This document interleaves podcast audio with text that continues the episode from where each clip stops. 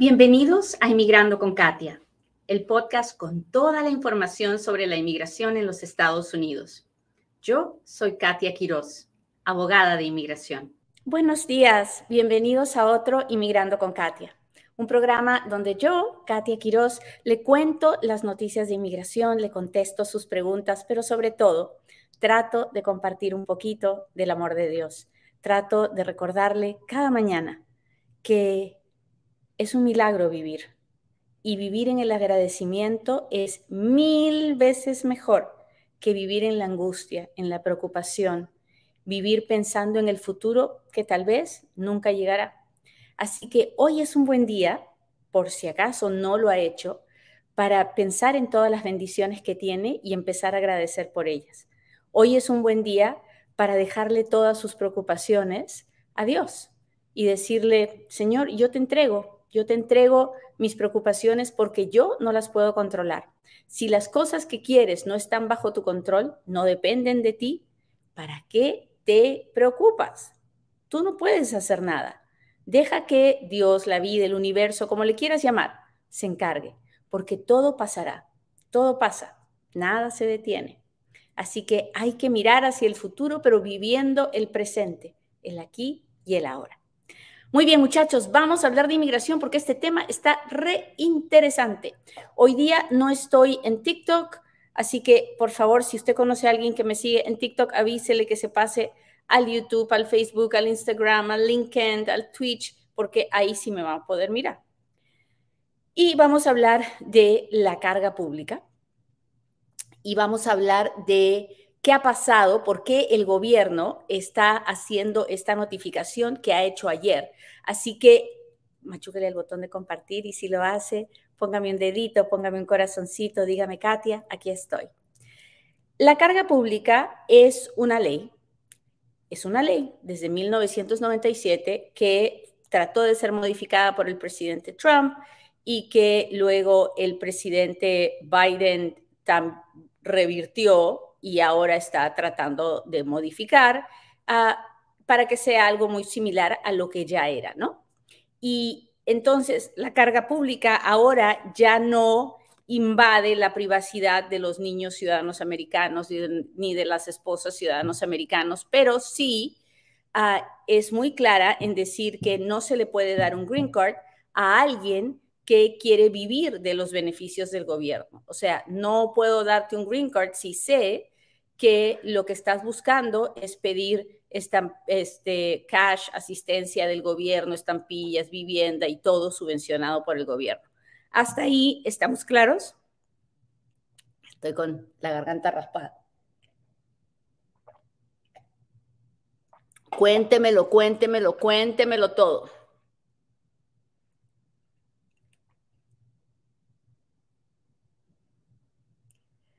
Hola, hola, gracias por estar aquí. Hola, Almita, Griselda. Muy bien, entonces, el gobierno dice, no te puedo dar un green card si sé que vas a hacer una carga pública. Y una carga pública es cuando uno, el inmigrante, recibe beneficios públicos.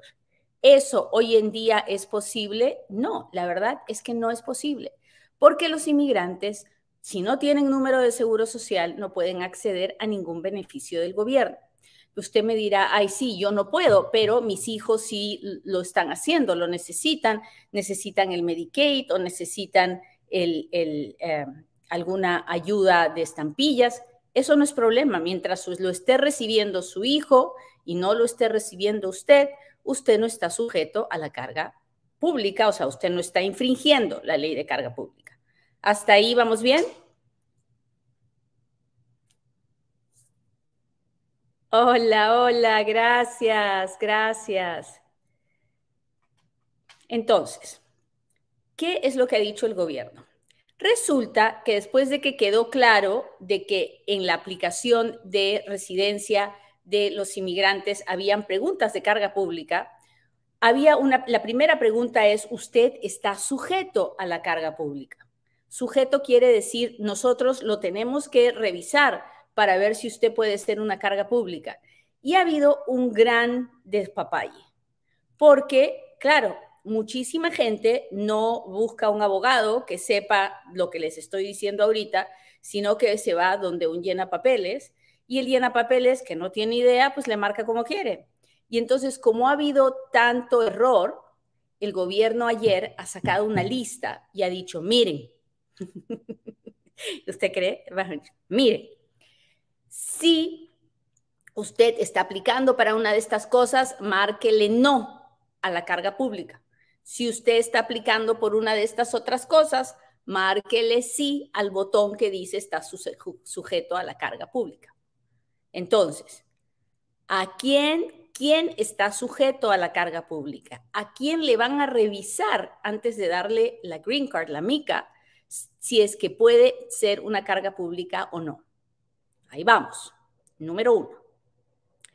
Está sujeto a la carga pública cualquier persona que aplique a la residencia a través de la petición de un familiar. ¿Ok? Entonces, si a mí me pide mi, mi, papá ciudadano, mi hermano ciudadano, mi esposo ciudadano, mi hijo ciudadano, yo, a la hora de pedir la residencia, tengo que explicar cómo es que yo no estoy sujeto a la carga pública, cómo es que a mí, a mí personalmente, no me han dado ayudas y yo no pienso en el futuro ser una carga pública. Si me está entendiendo, hágamelo saber. Déjeme saber que está aquí, ah, de la manera que usted quiera, pero déjeme saber que me está entendiendo y que vamos bien. Listo. Si usted a usted lo pidió un residente, papá, mamá o esposo, entonces usted, a la hora que pida la residencia, está sujeto a la carga pública. Usted tiene que contestar las preguntas y probarle al oficial que usted no viene con la intención o no va, o no va a obtener la residencia solo para pedir ayudas. ¿Vamos bien? Súper. Ahora hablemos de, hay algunas categorías de visas de trabajo que también están sujetas a la carga pública. Y una que a mí, que siempre me gusta resaltar, es la de visas de inversionistas. Porque esas visas de inversionistas tienen que probar que no vienen a, a ser una carga pública. Y la más importante de las visas de no inmigrante que está sujeto a la carga pública es la visa de turista, así como lo oye. Cuando uno tiene una visa de turista, ¿ok? Vive en su país y le dan visa de turista, cuando llega al puerto de entrada terrestre o aéreo por el aeropuerto o marítimo por un puerto marítimo, cuando está frente al oficial de la patrulla fronteriza, el oficial de la patrulla fronteriza puede detenerlo y regresarlo a su país si cree que usted puede ser una carga pública. Y usted me dirá, ¿cómo está eso, Katia? Pues mire, le voy a contar. Ya yo he visto un par de casos de esos, ¿ah? No, no más, de un par. Porque la persona puede venir y no tiene ni un peso en el bolsillo. No trae nada de dinero o trae 100 dólares. Y le preguntan, ¿y por cuántos días vienes? Y él, la persona dice una semana, dos semanas. ¿Y qué vas a hacer? Con, con 100 dólares no te alcanza para comer una semana ni dos semanas. ¿Y dónde vas a vivir? En un hotel. ¿Cómo vas a pagar el hotel? ¿Tienes tarjetas de crédito? No. ¿Tienes? Y entonces ahí se arma un gran bolondrón. Y el oficial dice, no, pues no tienes cómo vivir entonces no te puedo dejar entrar. No, tienes cómo vivir esas, esa semana o dos semanas, no tienes dinero para gastar, no te puedo dejar entrar. ¿Ya le me va entendiendo cómo va el asunto? Vi otro caso donde la persona había venido, había tenido un accidente, había terminado en el hospital, bueno, salió del hospital y se fue. Y después de que se fue, Ah, pues quería volver a entrar para ir al hospital a ver a un doctor y ah, lo contó con toda la tranquilidad del mundo, pero resulta pues que él no había pagado un centavo de nada y entonces no lo dejaron entrar porque lo consideraron una carga pública. Entonces, es posible que a un turista, cuando quiere entrar, le nieguen la entrada porque consideren que es una carga pública. ¿Hasta ahí estamos claros? Hola, hola, mi gente de YouTube, gracias por los super chats, los super stickers, a mi gente de Facebook, gracias por las estrellas, gracias, gracias con todo, con todo lo que ustedes nos ayudan. Nosotros ayudamos a personas que no pueden pagar sus costos de inmigración o que tienen alguna necesidad especial a un inmigrante. Así que muchas gracias por todo su apoyo. Hola Lisa, gracias por estar aquí. Gracias, gracias. Súper. Uy, ¿cómo van subiendo los numeritos de los likes? Muchas gracias, muchas gracias. Ok, ahora hablemos, Norita, ¿cómo estás? Ahora hablemos de a quien no le afecta para nada la carga pública. ¿Quién tiene que contestar que no en la aplicación? Y tiene que, y no se tiene que preocupar si después de que arregla la residencia o le dan la visa, ah, pide ayudas. ¿Ok? Lápiz y papel. Ay, ¿se acuerdan la época del lápiz y papel? Yo todavía vivo en el mundo del lápiz y papel. Levante la mano el que todavía vive en el mundo del lápiz y papel. bueno, la carga pública no juega ningún papel. La persona que aplica para una de estas visas no tiene que preocuparse de la carga pública para nada. ¿Ok? Número uno, visa U. La visa para víctimas de crímenes no está sujeta a la carga pública. Número dos, la visa T, la visa de tráfico humano. Número tres, la visa VAWA, que es para las víctimas de violencia doméstica a manos de un hijo ciudadano mayor de 21 años o de un esposo ciudadano o residente.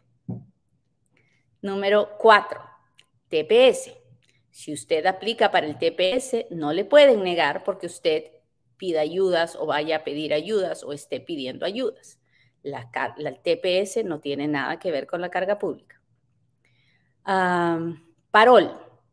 Si usted está pidiendo parol, ah, pues, y, y, tiene un sponsor, como el parol de Venezuela, de Cuba, de Haití, ahí no está sujeto a la carga pública porque hay un garante hay una persona que va a garantizar que usted no va a ser una carga pública, porque si usted lo hace, le van a ir a cobrar a él y usted lo va a molar a él. Así que no es, no, para eso no es. Ah, cuando uno pide la residencia, después de que tiene la visa U, la visa T, la visa VAWA, tampoco está sujeto a la carga pública. Cuando usted pide estatus de inmigrante especial juvenil, porque entró niño, porque es niño y ah, está abandonado, ah, maltratado o se ha cometido negligencia en contra de usted por sus padres, tampoco califica para la carga pública. Cuando tampoco, tampoco le afecta, no es que no califica, no le afecta la carga pública. cuando usted eh, pide cara, que hay muy pocas personas ya que piden la cara, pero tampoco les afecta la carga pública. Así que, como verá, no, la carga pública no, no, no va a ser revisada para todas las personas que pidan la residencia. No, es solamente para las que piden la residencia a través de una petición familiar o a través de una, alguna visa relacionada al trabajo. Si usted es un trabajador excepcional, es una lumbrera, un, cantante famoso, un artista famoso, y usted viene con una visa O, entonces sí está sujeto a la carga pública. Pero si usted viene con una visa P de, de trabajo corto, que está, lo están trayendo con un trabajo que le van a pagar, yo creo que ahí no estamos sujetos. Pero en fin, visa U, VAWA, visa T, Parol, TPS, NACARA, es ajuste cubano, no está sujeto a la carga pública. Así que esos no tienen nada que ver con la carga pública. Todos los demás, sí. ¿Por qué es importante saber esto? Porque uno tiene que prepararse para calificar, para tener todos los requisitos cuando está aplicando a una visa o una residencia. Y es importante porque le van a revisar que usted no haya recibido las ayudas y que usted en el futuro no piense hacerlo. Y la otra razón por la que es muy importante este programa es porque tengo que hablarle a todas esas personas que vienen de turistas, porque no se crea que porque tiene la visa ya lo van a dejar entrar así nomás. No, lo pueden parar y lo pueden chequear ah, para ver si usted tiene la capacidad de solventar sus gastos durante su estadía. ¿Qué tal muchachos? Hasta ahí, ¿cómo estamos? Mis lentes están resucios.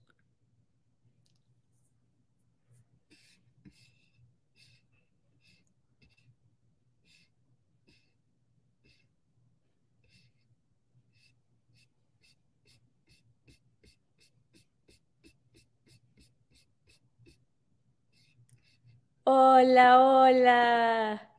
Dianita, Roberto, Olga. Hola, Florcita, ¿cómo estás? Magali, Norma, María. Gracias por acompañarme y por estar aquí. Doctora, ¿puedo presentarme a mi corte virtual yo solo? Ah, por supuesto. Las personas se pueden presentar virtualmente o en persona por sí mismos, sin, sin, sin tener un abogado. Ahora, usted va a estar en una gran desventaja porque no va a saber ni qué onda está pasando ahí. Pero si a usted, si, si por ejemplo, hay personas que me dicen, ya, yo me quiero ir, ya que me dé la orden de deportación y me vaya, ¿qué necesidad hay de tener un abogado y de gastar tanto dinero, verdad? Si al final va a pasar lo que le va a dar la orden de deportación.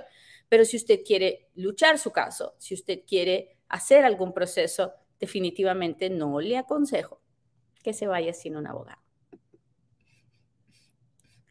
Hola Estercita, ¿cómo están? ¿Cómo están? Gracias, gracias por estar aquí. A ver, déjeme ver si tengo super chat, super stickers, ah, porque me da pena después que se me pasen. ahí voy, ahí voy, ahí voy. Ahí voy, ahí voy. Brigitte, gracias a usted. Ay, qué linda, gracias. Quiero saber si mi hijo menor de edad puede arreglar con alguna clase de visa. Somos de Ecuador, vinimos con visa solo la mamá y el hijo. Ah, bueno, eso depende, Silvia. Si su hijo es menor de edad ah, y fue abandonado por el papá, tal vez, solo tal vez, porque no sé en qué estado vive, pueda ser un caso de estatus de inmigrante especial juvenil busque un abogado de inmigración en la zona, en el estado donde usted vive y averigüe si es posible que una corte del estado ah, le dé a usted la custodia y declare que el, niño fue abandonado por el padre. Esa, esa, sería la única forma en que él podría, abandonado, maltratado ah, por el padre. Esa sería la única forma en que podría calificar para estatus de inmigrante especial juvenil. A ver, déjeme ver otra pregunta.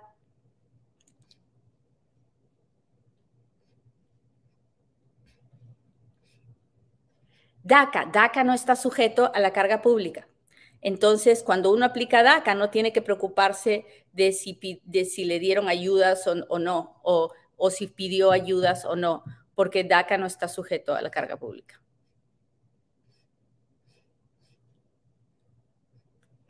Soy ciudadano, pero mi esposa y yo aplicamos desde septiembre del 2022 y no ha llegado nada, solo dice que está en trámite. ¿Qué hacer, abogada? Esperar, Luisito usted ciudadano ha hecho una petición familiar, esas peticiones familiares ahorita no están tardando de 12 a 14 meses. Ahora, su esposa puede pedir la residencia donde está, no sé nada. Así que mi consejo es que hable con un abogado de inmigración en persona, ¿ok? Hola, quiero hacerle una pregunta. ¿Puede una persona deportada tratar de solicitar una visa de turista? Ah, sí, pero Ay, no, yo sé, yo contesto de una forma, ¿verdad? Porque ya no le estoy diciendo depende, pero le estoy diciendo sí, pero. Sí puede, pero hay que analizar si, cuántos años de castigo tiene, ah, hay que analizar por qué fue la deportación, si hay un cargo criminal detrás de eso y si ese cargo criminal no lo inhabilita de por vida. Ah, y de todas maneras, cuando lo haga, hay que hacer un perdón. Hay que hacer un perdón para pedir esa visa de turista. Si tiene un inmigrante medical de emergencia, ¿eso es carga pública? No. Nada, ningún Medicaid de emergencia es carga pública. ¿Por qué?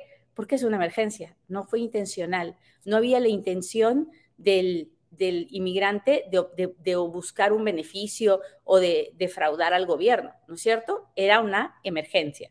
Entonces, si usted llega a un hospital muy enfermito y lo tienen que operar y la cuenta sale de 100 mil dólares y usted no tiene un peso, ¿De dónde, verdad? Usted no lo hizo de mala gana, usted no lo hizo de, mala onda, ¿qué es? Usted, lo, usted tuvo una emergencia. Entonces, eso no está considerado dentro de la carga pública.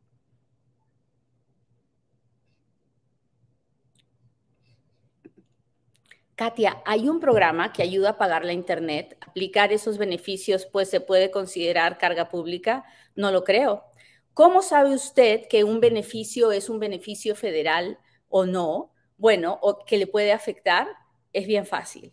Cuando para dárselo usted tiene que ser ciudadano o residente ah, y usted está aplicando, entonces está metiendo la pata, ¿verdad?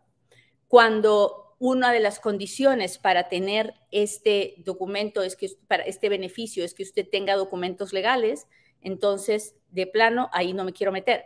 Pero hay muchos, hay muchos beneficios donde no es importante el estatus legal, y donde no y donde el beneficio no lo entrega el gobierno federal, sino que lo entrega una, una compañía privada o se entrega a través de un estado, pero el dinero viene de una compañía privada. Déjeme ver otra. Estuve involucrado en un accidente de tránsito, pero el caso se derivó al criminal, la otra persona con cargos criminales. ¿Califico algo? No lo sé. Tendría que ver el reporte de policía y ver qué cargos le han puesto a esa persona para poder decirle si ese cargo es uno que pueda ser usado en la visa U.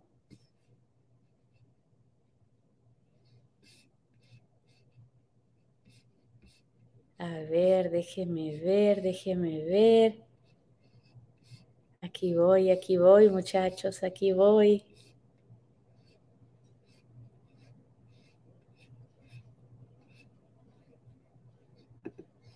Hola Katia, una persona que sometió la I-130 para la madre puede someter el advance parole, pues el hermano es veterano. No entiendo, ¿qué advance parole? ¿Parole in place, dice usted? Sí, claro. Por el hermano, no, por el hermano no se puede hacer parole in place. El parole in place solo se puede hacer por a través de hijos o padres. So, si tu papá o tu mamá o tu hijo es militar o veterano. Pero si tu hermano es veterano, no, no, no se puede.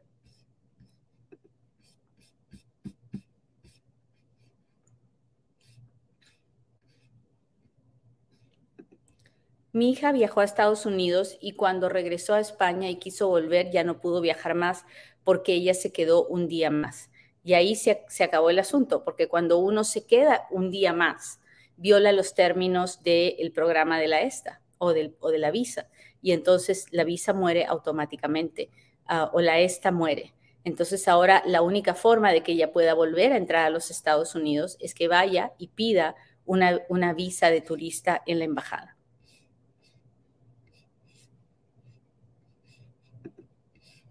Jean dice, buenos, buenas, estoy a punto de graduarme de mi colegio de enfermería. Felicitaciones, qué orgullo. ¿Habrá alguna manera de poder trabajar sin seguro social? Ah, no lo sé, Jean, no lo sé. Eso es algo que yo no te puedo contestar, ah, porque dependerá de dónde, cómo, qué, en qué cosa quieres trabajar.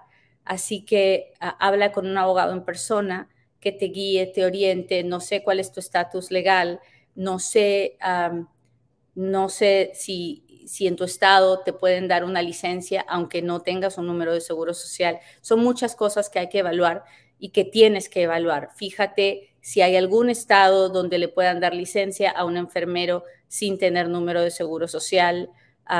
y, en fin, hay que, hay que pensar en muchas cosas. Habla con un abogado en persona. Muy bien, muchachos, les agradezco mucho que me hayan acompañado hoy día. Eh, espero en Dios que tengan un lindo fin de semana y que la próxima semana estemos listos para seguir aprendiendo, para seguir creciendo juntos como inmigrantes en esta tierra del Señor. Así que hasta la próxima. Bye.